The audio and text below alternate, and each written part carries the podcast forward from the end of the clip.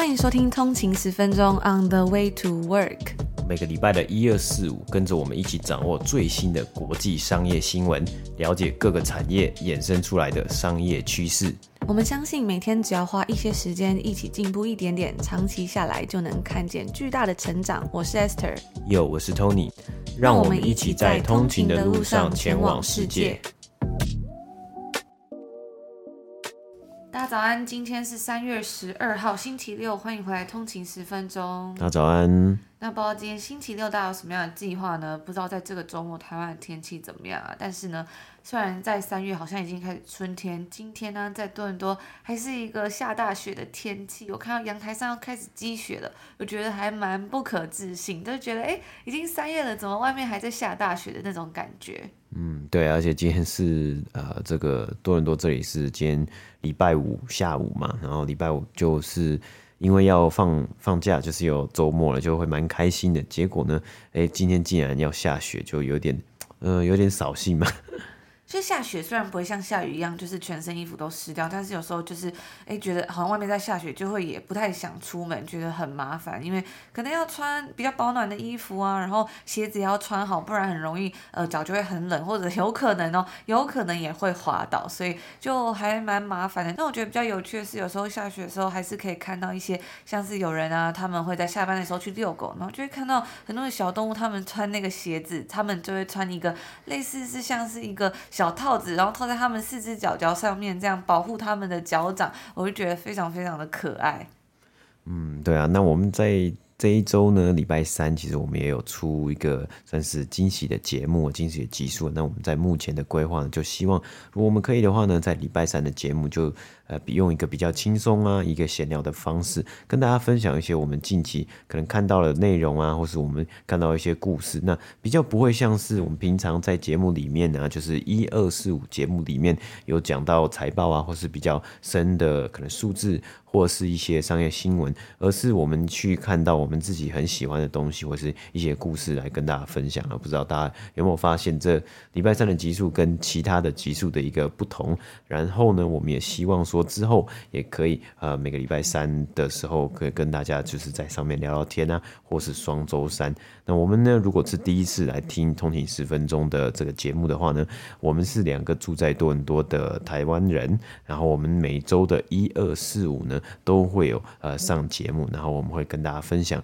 最新的国际商业新闻啊，然后也会跟大家分享一些呃，比如说美股的资讯啊、财报的资讯啊、股市的资讯。除了这些资讯之外呢，我们也跟大家分享一些。自我成长啊，还有呢，就是呃，有时候我们会不定期的做一些好书的分享。那我们目前呢是礼拜五还有或是礼拜六的节目呢是一个免费的集数。那如果想要收听更多的内容的话呢，可以呃点选我们的 Apple Podcast 订阅呢，可以收听我们的礼拜一、礼拜二还有礼拜四的节目集数。我们会在一二四的集数里面呢，会做更多深入的一些报道啊，还有会给大家更多呃不同一样的一些新闻内容。那如果你不想使用 Apple Podcast 的话呢，我们还有 Patreon，它是一个一样的服务，一样是可以订阅就可以开启每个礼拜一、二、四，算是一个 exclusive 的一个订阅内容。那我们一直以来呢，都希望可以透过更轻松、有趣、浅显易懂的方式，将这些商业思维、商业新闻介绍给大家，然后透过这样子每天学习，我们一起来这边成长还有进步。那最后再补充一下，我们现在的通勤好友推荐计划还在热烈进行当中哦，它会到三月底之前，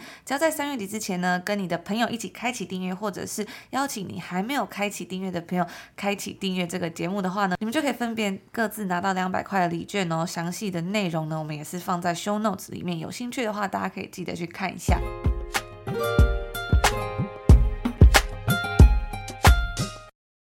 今天呢，就来跟大家分享几则算是在这个礼拜的一些重要的新闻。首先呢，是跟通货膨胀有关的，因为在疫情初期刺激经济方案导致储蓄啊，还有流动资金增加之后呢，目前美国正面临到世代以来的高通膨危机。那根据在周四所公布的联邦数据啊，二月份的通膨率是再创四十年来的新高，在过去的十二个月之中啊，更是上升了七点九个百分比。那在早前呢、其实联准会一直将这个通货膨胀率的目标是设定在两个百分比左右。那根据 LendingTree 的数据呢，在美国有近三分之一的人疫情期间信用卡债务增加。其中呢，大约有一半的人都表示说啊，这个信用卡债务增加与失业减薪或者是医疗费用啊、儿童照护支出相比，其实通货膨胀是最大的原因，因为开始很多东西的价格都变贵，还有包括最近这个油价非常非常的贵嘛。那根据研究数据显示啊，虽然薪水是有所上涨的，但是呢，超过十分之六的银行客户都表示，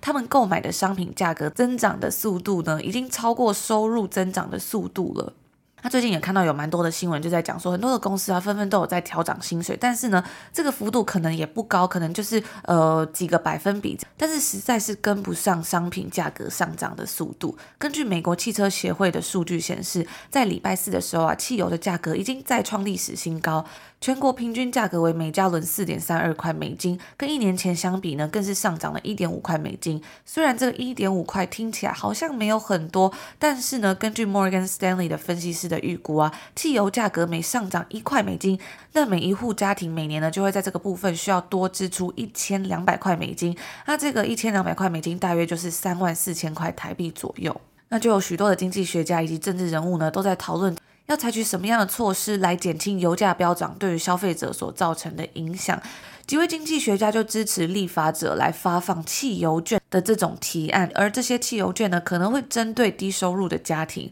而且啊，因为今年是选举年，所以当消费者对这个不断飙升的油价感到十分震惊的时候，有关于这个汽油券或者是补贴等等的政策啊，也许之后也会变成一场即将到来的风暴。那我们之后呢，也会来继续关注这部分的新闻。不知道大家有没有感受到？我觉得这整个通货膨胀不只是在呃北美的部分，感觉全球都影响非常的大嘛。从一开始供应链问题，然后到那时候我们有讲到这个汽车价格飙涨嘛，到后来的战争的问题，所有一切都是。息息相关的，那也是影响非常的深。那我记得我最近在看一些网络上的资讯，我就看到好像早好像之前台湾有遇到这个鸡蛋缺货的问题嘛，不知道有通勤族有遇到这样的状况吗？欢迎可以跟我们分享。那接下来要分享第二则新闻呢，就是跟加密货币有关的。不知道有没有人对加密货币十分感兴趣，或者是你们在这个领域有没有投资呢？那在这个礼拜啊，美国总统拜登签署了一项备受期待的行政命令，他就是要来研究加密货币。拜登就呼吁政府机构要积极研究数位货币的优缺点啊，以及未来的潜力，包括几项明确的目标。首先呢，是有关于消费者安全的部分。那通常在讲到这个加密货币，其实有时候很多人应该会想到的是，比如说诈骗啊，或者是很多的网络攻击等等的。所以呢，他也呼吁说，财政部要起草有关于如何保护消费者或是投资人免于被诈骗、网络攻击，或者是在其他的加密领域的一些非法活动。那接下来呢，是对于环境影响的保护。在加密货币这个领域呢，其实一直以来都因为那些需要挖矿而导致高耗能的加密货币，像是比特币等等的东西，让这个数位货币一直以来都声名狼藉嘛。所以现在呢，政府也希望能够减少这个部分的消耗。那另外呢，还有像是货币的数位化，紧随着中国的脚步呢，美国也目标来开发属于自己的数位货币。那这项行政命令呢，也强调了美国目标，他们是希望能够将自己塑造成为在这个加密货币领域的全球领导者，虽然成为这个最佳领导者的时机呢，似乎可能已经过去了，因为早在五年前呢、啊，或是更早之前，他们可能就应该要来采取行动了。不过啊，有鉴于在去年九月的时候，中国央行下达的加密货币禁令，表示呢，所有的加密货币都是违法的，不具有法定货币的地位，也禁止金融机构提供或者是参加跟加密货币有关的业务。所以啊，现在对美国来说，或许也是一个还不错的时机。那加密货币平台 Circle 的 CEO 就在推特上面写到说，这次拜登的行政命令呢，也算是这个加密货币领域数位资产及 Web3 的一个分水岭，类似于在一九九六、一九九七年的时候，整个政府开始大力关注到商业网络的领域。那以上呢，就是有关于这个加密货币的消息啊，其实还蛮期待在未来这个部分会是怎么样发展的。随着俄罗斯以及乌克兰的战火持续进行呢，我们在最近也看到了很多国家对俄罗斯做出经济制裁嘛，甚至是很多的公司企业也都跟进宣布要退出俄罗斯啊，或者在俄罗斯的市场停止营运。包括我们看到啊，连国际连锁企业啊，像麦当劳、星巴克呢等等，都会暂时在俄罗斯关闭分店了，暂停销售。而银行的部分呢，高盛是成为了华尔街之中开第一枪的银行啊，在北美时间本周宣布要退出俄罗斯的市场啊。紧接着，J P Morgan Chase 呢也宣布要退出啊。那除了这些最新的更新之外呢，像能源、原物料以及期货的市场呢，也是几乎有被打乱的状况。主要原因啊，包括因为俄罗斯是一个能源大国嘛，那欧盟呢也是非常的依赖呃俄罗斯的石油和天然气啊。不过我们今天。讲到受影响的主角呢，不是石油，也不是天然气，而是镍这个金属啊，英文呢叫做 nickel。那这个金属呢，在近期甚至到未来呢，会是一个非常重要的金属，一定会扮演一个很重要的角色啊。因为镍可以用来制造不锈钢之外呢，还可以用来制造最重要的就是电动车的电池啊。那本周的大事呢，就是伦敦金属交易所 （London Metal Exchange） 在本周二一早呢，就立刻停止了镍期货市场的交易啊，因为镍的三个月期货价格呢，在周二突然暴涨翻倍啊，价格来到了历史新高啊，合约价格呢，从原本每吨两万五千块美金一路飙涨到每吨超过十万美金啊。包括俄罗斯和呃乌克兰的战争呢，导致对于镍供给的不确定性呢，在高点呢，价格一路飙到了十万一千块美金，而在停止交易之前呢，是有稍微回到每吨八万块啊，那它一直到呃我们现在在这里是北京时间周五呢，都没有恢复交易的一个迹象。我们稍微看一下背后为什么有这个大涨的原因啊，呃，第一个呢，大约二十 percent 全球高纯度的这个 Class One 的镍呢，是由俄罗斯的矿物公司 Norilsk Nickel 又称 Nornickel 所生产的，那俄罗斯呢，大约占全球镍的供给呢是五到六 percent。除了 Nickel 之外呢，该公司也在提供把 Palladium 这一种金属上面，这个金属上面占了举足轻重的角色啊。那虽然呢，这个部分是还没有被明文制裁的，但是呢，毕竟呃还是可以想象有可能会有更混乱的结果嘛。所以我们也看到了，像是自从二月二十四号，俄罗斯开始进攻乌克兰之后呢，镍的期货价格就是从开始每吨低于两万五千块，一路飙涨到一路一路就慢慢的有爬升的迹象，飙涨到本周二呢，有周二的暂停交易。那本周二的暴涨啊，其实真正主要的原因呢，是来自于包括中国。矿业公司青山控股的做空部位啊，那该公司的创办人是持续的坚持，认为未来镍的价格会下跌，所以他有一些呃做空的部位嘛，来去算是弭平一下这个价格。而中国的青山控股这间公司，它在印尼等地啊有生产镍相关的新金属，生产镍生铁啊，因为生产的成本呢有时候是相对低，所以也在近年来啊影响到整体的这个全球的交易市场啊。而相对的，中国近年来也对于电动车积极的动作啊，对。与电动车的电池呢，需求也是持续的增加。不过，因为在本周 LME 暂停交易之前呢，价格是持续的暴涨啊。其中呢，就是因为有这个 short squeeze 啊，也就是啊拥有做空部分的一方啊，因为价格开始上升，必须要花更多的钱来买回这个合约啊，来去弥补你的亏损嘛。那造成了这个价格不断的被挤压上去。那据传呢，在本周持续的暂停交易之中呢，就是这一周呃周二。之后啊，伦敦金属交易所也希望可以私下与中国青山控股和其他交易者来协商。而根据华尔街日报的报道啊，青山控股的亏损呢，可能最多会来到八十亿美金。因此啊，也有分析师提到，在 LME 交恢复交易之后呢，交易的价格会回到相对的正常的状况。但是因为价格上升啊，或是需求上升，而对于供给的不确定性啊，也会对未来电动车市场，就是电池的市场。价格有所影响，甚至呢来去提高电动车电池的价格和成本呢，最后导致电动车的整体成本上升，消费者呢则必须要花更多的钱来去购买这些电动车了。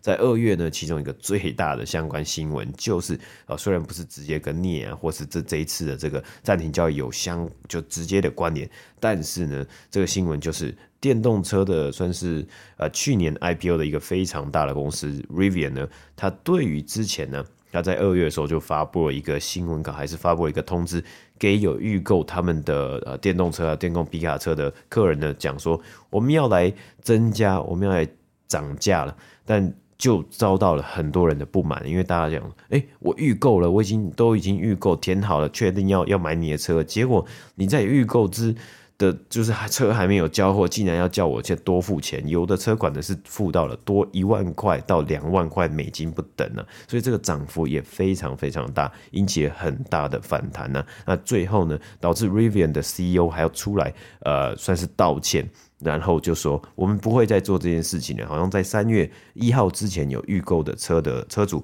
你的价格呢就是会这样的价格。那其中呢，为什么会有这样子的呃原因呢？就是在于呢呃供应链的问题，还有 Rivian 在最近最新最新的财报自己也指出了，因为呃有很多种种因素呢，今年的交车数量呢会低于预期。所以交车数量低于预期啊，你产量产产不跟不上，然后你的成本又上升的情况呢，只能来去涨价了。所以未来会不会持续看到其他的车厂也跟进，或其他的车厂把电动车价格呢提高呢？是有有机会有可能的。那其实呢，国际能源署啊，在二零二一年五月呢，去年的时候就有低，就是就有预估过了，因为。除了镍之外呢，制造电动车电池呢，还有其他的原料嘛，像我们最常听到的锂电，就是制造这个锂的锂电池。那这个锂呢，最近的价格也是非常的这个涨的也是蛮夸张的啦。那这个国际能源署呢，在去年二零二一年五月就有提到锂或镍的价格啊翻倍。会导致电池的成本呢增加六 percent，而如果锂和镍的价格同时翻倍的话呢，就会让之前呃很多的工厂它在规模化大量生产电池下降成本之余呢，把这个下降的成本把它抵消掉了，所以诶完全没有这种规模化的享受到规模化的一个好处。那这样子要怎么办呢？最终最直接直观的方法就是直接把成本呃加注在消费者身上嘛，因为这些公司工厂很难再去吸收成本的，甚至是很难连最一开始的呃你的供给或是你的货源在哪里，或是这些原物料的这个呃 source sourcing 在哪里呢？如果都没有办没有办法去找到足够的东西的话，还有加上供应链的问题。啊、呃，你连车子呢都很难去交车了。那以上呢就是今天关于镍这个金属的一个新闻。最后一个要跟大家分享的消息呢，相信如果有在投资美股的人，应该都已经有开始注意到，或者是有关注我们的 IG 账号的人，应该都已经有看到这个消息了。那我相信，如果就是对于投资美股有兴趣的人啊，听到这个消息，应该会觉得，哎，还蛮兴奋，或是还蛮感兴趣的。在这个礼拜呢，除了我们刚刚上面所提到这几件大事之外呢，还有一件也算是蛮大的新闻，那就是在北美时间周三的时候，亚马逊进行了二十多年来，也就是自从 dot-com bubble 网络泡沫化之后的首次股票拆分计划，那这也象征着这些美国最大的科技公司们，这些高达四位数股价公司们的这个时代啊，即将要结束了。根据在周三晚间所揭露的计划，这间电商巨头呢将会一股拆为二十股，增加在外流通的股数，然后加入 Alphabet 等等的科技巨头的行列，拆分股票以降低股价。那新的交易价格呢将在六月六号开始。所以啊，假设现在的股东手上有一股的话，之后就会变成持有二十股。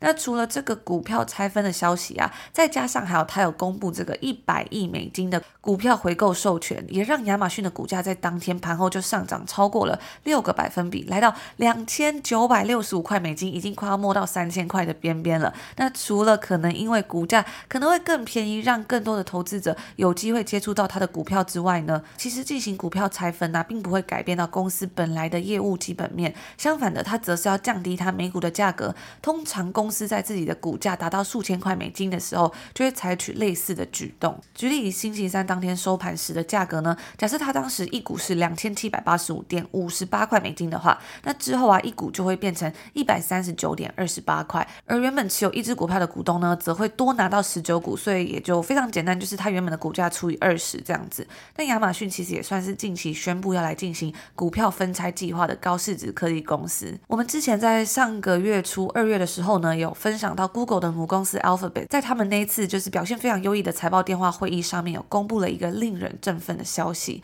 宣布说将要在今年七月份的时候呢，进行他们的 stock split 股票拆分计划，一样也是将原本一股拆分为二十股。那等待股东批准之后呢，这个计划就会开始生效。在那个时候啊，这个消息一出，该公司的股价就在盘后交易上涨了九个百分比。另外啊，除了这两间公司之外，在二零二零年中的时候，苹果也有宣布他们要来进行一拆四的股票拆分计划。除此之外啊，还有像是更早更早之前的特斯拉这个一股拆五股的，不知道有没有通勤族还记得这些消息？Amazon 的 CEO Andy Jassy 呢，在接任 Jeff Bezos 之后呢，面临到了一个算是比较艰困的开始。在去年七月的时候啊，他接任成为 Amazon 新的 CEO 嘛。而在去年所有科技巨头之中啊，亚马逊的股价表现算是最不好的一个。他在今年迄今呢，大约也是下跌了十六个百分比。早前呢，他们也才公布，自从二零零一年以来，算是一个成长速度最慢的一季的财报。而有些激进投资人呢，当然也是看到这样的一个机会，开始纷纷增加对亚马逊的持股。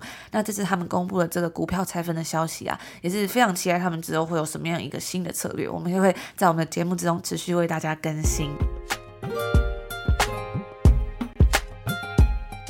那以上呢，就是我们今天星期六周末要跟大家分享的内容啦。不知道大家周末有什么样出去玩的行程呢？还是待在家里休息养精蓄锐一下啊？我真的是希望这个周末多伦多的天气可以再好一点点。就是虽然可能不知道会不会出太阳，但是希望不要再下雪了，因为真的是还蛮冷的，而且每次下完雪那个地板真的会非常非常可怕，就是有那种。